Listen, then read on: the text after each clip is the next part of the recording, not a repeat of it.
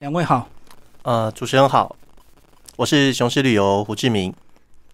大家好，我是石鼓集乐团演出部疫情江疫情。好，那我们是不是先从呃石鼓集乐团先简单介绍一下？石鼓集乐团呢是一个在台南在地的团队，我们成立于两千年的春天，然后创团至今呢已经有二十余年了。那乐团的一个发展宗旨就是以传创台湾本土文化、发展古乐艺术新传为我们的发展目标。所以呢，石鼓的创作曲目都是依据台湾的历史、人文、地理、风景。大自然、原名等等的元素素材来作为我们的一个创作的题材。那呢，这一次的演出呢，也将我们石鼓经营了十余年的一个定目剧的经验，来带入在宜兰名池，呈现一个天然的一个环境剧场的水剧场，在这次词中间的演出当中。嗯，胡总经理是不是也把雄狮旅游稍微介绍一下？OK，雄狮大家应该也比较耳熟能详啦。雄狮是台湾最大的旅游集团嘛，那。我们服务的项目其实从呃团体旅游、客制化到呃票券自由行都有。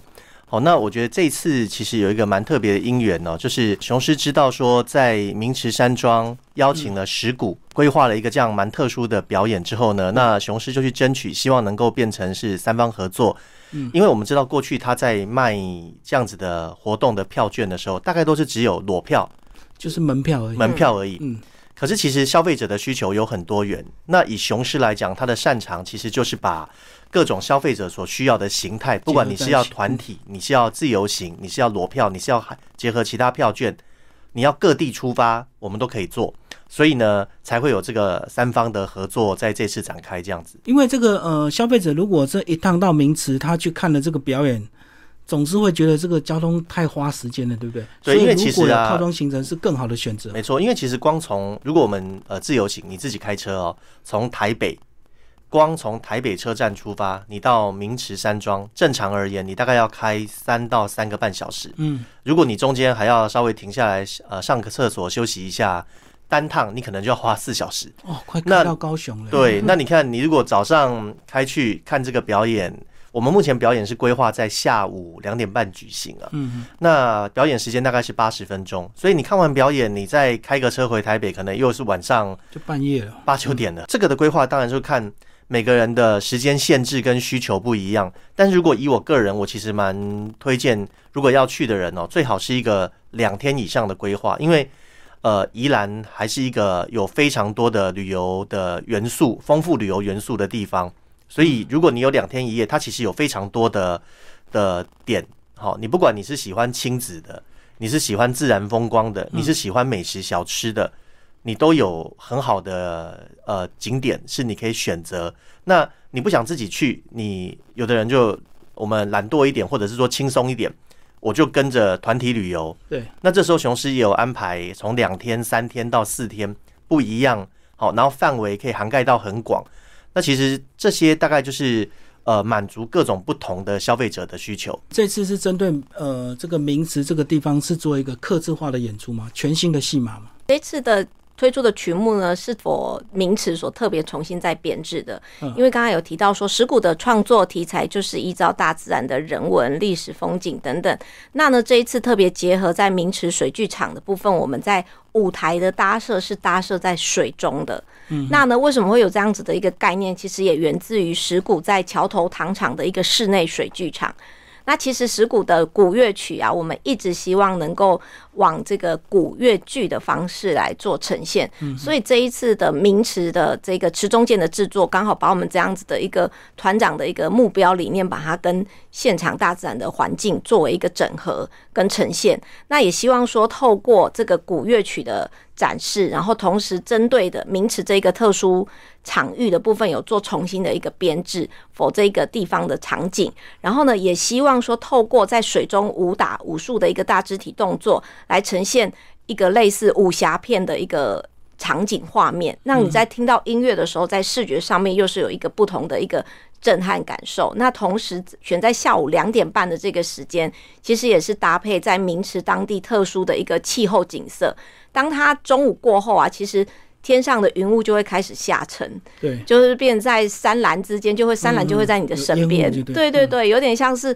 呃在人间仙境的一个场景，然后有两个可以想象那个画面在侠客在池上对峙的一个场景，然后再搭配鼓声，所以这一次我们在选择曲目的部分，就是以辽阔的山海。跟我们的一个对打武打的一个故事元素，作为我们这一次整个名池池中剑的一个剧码的一个全新编制。那也希望说，透过这样子全新编制的方式呢，能够带给大家在大自然山水环境当中的一个艺术之旅，等于说是现场 l i f e 的一个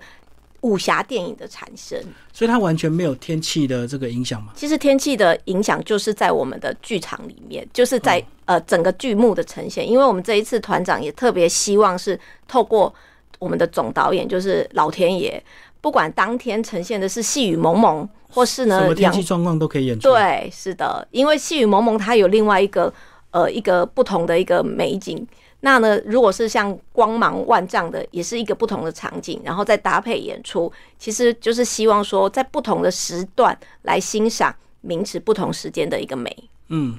那雄狮旅游的部分，因为这两年疫情的关系哦，所以其实这个国内旅行，呃，国旅的部分你们推广的非常用力，然后也结合了很多比较高端的这个旅行，所以这一次的这个呃名词这样的一个表演，是不是也结合周遭的一些特别的景点或饭店，或者是一些特色餐饮，把它做得更、呃更加的这个高端？其实应该这样讲，雄狮旅游是一个综合型的旅行社嘛，嗯。所以呃，我们在规划，当我们知道说有一个核心的元件，就是池中剑这样的一个表演的时候，我们就从这个元件开始出去延伸。那呃，有各种不同的运作模式，比方说，呃，你可以，既然你都已经到了山上，好，我们刚才讲说一趟从平地啊到山上，你就算是从宜兰的罗东或者是宜兰市出发到山上，都还要开一个多小时的车，而且呃，那个表演如果往后天气比较热的时候，对不对？你在山上，其实那个海拔会让它的气温比平地大概低五到五到十度，更凉爽是。一个很凉爽的一个地方。所以其实如果你呃预算啊等等符合，你可能可以住山上的明池山庄。好，那明池山庄你就可以住在明池山庄，享受它的分多金。然后呢，明池山庄那边的明池森林游乐区，它有非常多的，它有一个神木园区，嗯那边呢有很多块木，都是那种树林啊，呃，一千年、两千年的这种的呃神木区。那呃，那个对于都会生活的人来讲哦，你有一个远离尘嚣，能够到这样的林这样的园区，也是一个很不错的一个舒压的的方式。那如果你不是喜欢山上这么安宁的地方，因为那个地方你可以想啊，你不会有夜生活了，嗯你的夜生活可能是看星星了。嗯对，有一哦些消费者喜欢晚上对，那如果你要热闹的话呢，其实宜兰啊，我就说风这宜兰是一个风俭游人的地方。你要住呃比较贵一点的五星级的饭店，它有呃譬如说罗东有春雀酒店，然后呃有大溪威斯汀，圆山有那个丽丽的威斯汀酒店。呃，宜兰市有蓝城精英，好，那礁溪那边更不用讲，有一大堆呃礁溪老爷啦，然后那个金泉风旅啦，哈，呃，长荣凤凰啦，各种五星级的饭店在那边。可是如果你不要，你不要这么，因为在闹区啊，你就有很多选择。你搭配罗东，你晚上就可能可以到罗东夜市；你到礁溪，你可能就可以泡汤。然后你到呃市区，它一样有非常多的景点。那如果你预算没有这么高，你只是想有一场高品质的表演，对，那其实表演我们目前在规划它的门票、啊，会从座位区的不一样，从一张对，从一张三千块到一张一千五，所以它有三千、两千五、两千、嗯一千五不同的等等级。所以你如果说你的预算你想要精打细算一点，你可能可以买呃低价位一点的门票，嗯，但是你相同的你的那个饭店的等级，你也可以选一个晚上两三千块，也有非常多的选择。对，好，那像我们这次也特别去结合了宜兰地区的一些饭店，嗯，譬如说像呃礁溪的杰斯旅，它就有推出了一个只要是呃订房加两张池中剑的门票，嗯，呃，它总的价格呢，它的房价会打到八三折，哦，然后呢，而且它还额外呢，就是小孩入住呢，呃，它有一个规定，就是六岁以下小孩入住，它在免费。完全免费。好、嗯那呃，像娇妻的呃品文旅呃跟金城风旅，它也都有各式各样不同的包包套，有的是可能是有折价钱上的优惠，有的可能是有其他的模式的优惠。我们也规划了很多，譬如说宜兰的一日游。好，你也可以说，那我也许坐火车，或者是现在很多人去宜兰坐客运，因为我不想去塞雪隧。对，没错，好，那坐客运可能是因为游览车、大巴可以走专属道嘛比，较快。你完全呃光上下就要到至少各省三十分钟以上。如果是那个最尖峰的时候，可能各省个一个小时。那这个时候你可能到那边再参加 local tour，好，嗯那这也是一个很好的运作模式。那如果你真的是自由行开车啊，老实说，宜兰真的是一个非常呃旅游非常丰沛的地方了。大家过去很熟知的这种小吃，可能就是一个呃从从头城一直到苏澳，好、从呃北往南，然后从东往西，一直到呃三星大同这边是原住民的，有很多原住民的风味餐。都是有很很多的选择。不过我倒是推荐一个，就是其实我们我们其实雄狮在去年哦，有在宜兰这边整合了一个叫做观光工厂的套票。嗯嗯，因为观光工厂其实是很多呃父母啊，觉得说，诶，我暑假到底要带小孩去哪里啊？又想让他有一点学习，然后又想说整个预算控制可不可以控制在一定的费用？那去年呃，我们就整合了宜兰的观光工厂，推了一个叫做呃宜兰观光工厂的套票，它呢一张票只要两百块钱，我记得现在好像还有一些优惠的活动在走，只要两百块钱呢，你就可以呢在宜兰的十二家观光工厂任选。那里面可能就会有包含，那这些都是我们一家一家去跟观光工厂沟沟通，所以呢，他可能给的优惠呢，最少从价值两百五到五百五。好，那你里面可能就会有，比方说，呃，小朋友比较喜欢的，像蜡笔观光工厂啦、玉兔铅笔观光工厂啦，然后呢，呃，像还有一个在苏澳有一个叫做 Robert Y 的恐龙博物馆，嗯，好，它里面有全世界少数，我忘记我忘记那个数确切数量是多少，但是少数有真正的恐龙化石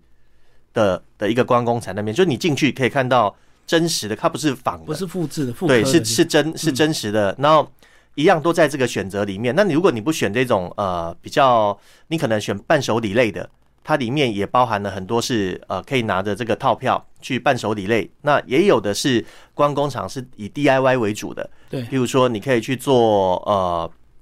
像里面有那个俊宝贝。它可以有那种呃如意的观光厂，然后有奇力真奶，它可以去做珍珠奶茶的 DIY，然后有那个像呃安永新食馆，它是一个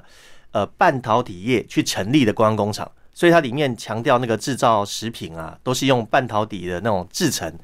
的那个 standard 来做这样子的规划，所以它包罗万象了。所以对于呃，如果你到宜兰带着小孩，除了看一场呃艺文表演，好、那你可能也可以选择像这样的模式。那因为一张票两百块，你们家有几个人，你那个预算都可以控控制住了控。制啊，嗯，对，因为真的现场买真的都比较贵啊，哦，嗯所以这个提早买就提早享优惠这样子。好，那接下来那个呃，石鼓局文创是不是也帮我们讲一下，你们过去都有这样的一个实境演出的一个这个经验嘛？哈，是，其实从石鼓创团开始，我们的第一场的呃，算是实境的一个剧场演出，就是在我们台南的义载京城。嗯，那呢，当时我们在义载京城也开场的演出哦，就是以那个跨世纪的换了一个两千年的首演，那就选在义载京城，那用鼓声呼应当年义载京城古战场的一个感觉。嗯那同时在去年的二十周年，石鼓也在重返了这个义载京城，然后呢，带来了。大家这二十年来呢，认识的石鼓以及石鼓的蜕变。那这一次呢，结合到这个名池的水剧场，其实也是呼应了我们原本刚才桥头水剧场的一个展现吧。因为我们其实有多年的一个在水中展演的一个经验，那这一次刚好受邀这个丽丽名池的邀请，让我们有机会把这样子的一个呃剧场哦，在大自然当中来做实实现。所以这一次把我们的舞台。表演的舞台就是搭在水中，所以呢，当鼓手们在演出过程当中所溅起的水花，其实它就是像一个视觉上面的特效，嗯然后再结合了我们呃在。因为已经有多年在水剧场展演的经验，所以包括可能场地的湿滑啦，还有一些设计的桥段的部分呢，我们也透过我们的自己的剧场来做了很多的一个预演跟排练。所以呢，这一次的一个池中剑呢，将是带给大家耳目一新，在水中演奏的一个一个全新的一个视觉飨宴。这个消费者看了会非常过瘾，可是以这个打鼓的这些演员来讲，他们就是一种磨练跟煎熬，对不对？而且你讲，其实名词到时候是会有一定的这个低温的，而且又在水里面，对，所以这个演员都有长期的接受这样的训练嘛。对，因为我们的桥头，我们的人堂的园区是在零七年开幕的，然后从一零年开始，我们的桥头水剧场就正式启动了，所以团员其实很大部分也都蛮习惯在水中来做展演，所以包括一般人，呃，可能。直觉会觉得说，如果在演出过程当中如果湿滑了怎么办？那其实我们也有我们的秘密武器来带到这一次的名词的展演当中，所以希望说把在水中所呈现的这个刚柔并济的一个视觉感受呢，能够传达给现场的观众朋友。所以呢，在音乐的部分，其实石鼓集乐团不只是鼓鼓声音乐的呈现，那透过这一次池中建的一个环境剧场，让大家如临。电影场景的现场，可以想象在现场这个呃人间仙境的一个名池剧场的环境当中，然后有侠客在池中对弈的这样子的感觉，然后再搭配鼓声响起的时候，双方侠客的一个对峙的一个情况，在这一次希望以古乐剧的方式来带给观众朋友。所以这样的实景演出，其实当天如果天气是什么状况，都是可以在预期中的。没错，因为不同的享受就对。因为侠客下雨也是会打架，对，不 不一定要约好天气才对决。对，是。所以其实不同的天气，它所呈现出来的一个视觉感受是不一样的。所以等于说，每一场的观众都有他独家的一个视觉的享受。嗯。好，那个胡总经理也跟我们讲一下，你们跟这个石鼓集乐团的这样的一个合作，那是不是也有跟国内比较优秀的一些其他团体也有这样的一个套装，形成一个这个更大型的一个实境表演合作计划？呃，我我想这个是一个开始啦。那其实我们跟石鼓也有谈到说，其实他们不会只有这场表演，嗯，那我们后续双方应该也会有更多的合作。那至于其他的艺文类，其实像呃七月的时候在。那个台东有月光海，嗯，好，然后呢，五月底在池上本来也有池上的春耕野餐节，也那个是呃国立台湾交响乐团会去表演。那只是说，呃，我我譬如说，现在因为疫情的关系，我不知道那个那些活动还会继续在进行。可是雄狮对于这种呃跟大型的艺文活动的展演表演合作啊。我想这个也是我们过去的确在台湾比较少做这一型，把大型的艺文活动当做我们旅游的重要元素包装进去。好，过去比较少，但是其实呃。之前有一些小规模的尝试，那石鼓算是我们第一个比较大规模的尝试。但是后续我们也觉得说，呃，应该在这一块也是呃消费者来说，他这也是应该说消费者需要什么东西。我前面有讲说，我们是一个综合型的旅行社，消费者需要什么东西，雄狮应该就会去在我们专长的领域里面，也就是包装规划。然后去结合出来，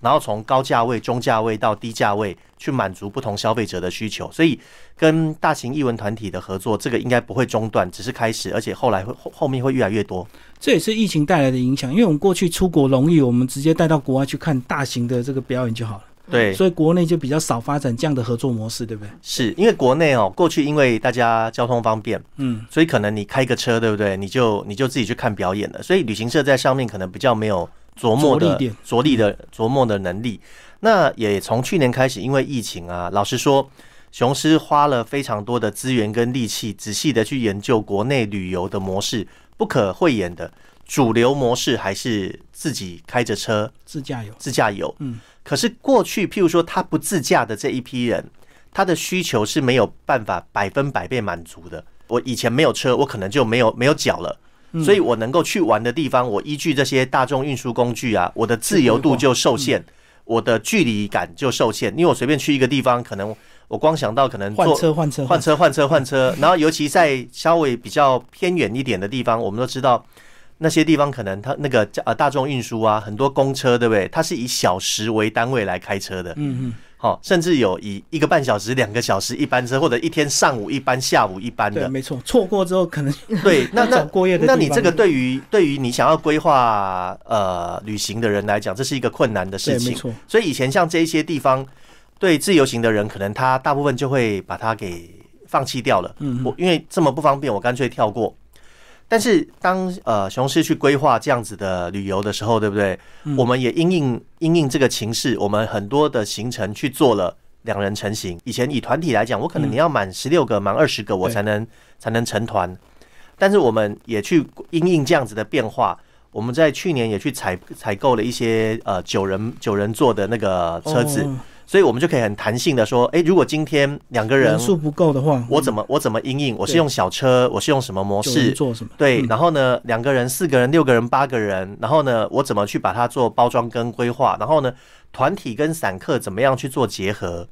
好，团散去做整合，其实做了非常多的规划，然后也就是希望说。当疫情产生之后，整个的旅游生态发生了变化。当国门还是紧锁的时候，大家都只能在国内旅游。那可是，如果你又不想只要过去这种比较走马看花式的旅游，你要深度，你要符合你的需求，那我们怎么去做重新的规划跟推出新的产品？嗯嗯嗯。好，最后那个经理跟我们讲一下这个疫情的影响，你们这个石鼓集乐团的台南跟高雄两个园区目前都是正常的吗？呃，目前园区的营运也是持续的在进行当中。那我们也会配合中央指挥中心提供的一些防疫的新规定，包括其实我们园区从去年开始一直以来就维持着实名制量体温的一个方式，也希望说来大家可以快快乐乐出门，然后每一个人都是健健康康、平平安安的回家。所以我们其实都陆续有持续在做这样子的一个呃健康的一个防疫。新生活的运动，那只是会搭配，可能增加了梅花座，或是等等，依照指挥中心的一个规定建议这样。所以目前常态的演出还是有持续，就对。对，常态演出都是有持持续在进行的。哦，所以这次算是一个特别的一个大型的实境演出。对，一个专场的一个实境，也希望说把这样子的一个表演结合艺术跟旅游的结合，也很荣幸可以跟雄狮以及丽丽这一次首度三方三个。一个团体来做这个合作，那也希望说带给台湾的一个观光旅游有一个不同的一个新的体验。嗯，所以这次如果这个成果不错的话，未来也有可能跟更多的旅行社做这样的一个这个套装合作嘛？是，其实呃，雄狮就是全台湾的一个。第一的这个品牌，所以我们也希望说未来也有机会，除了呃跟雄狮持续的合作，这样子。嗯，好，今天非常谢谢两位为大家介绍这个即将推出的这个呃名词的山水石境秀，好，謝謝，謝謝。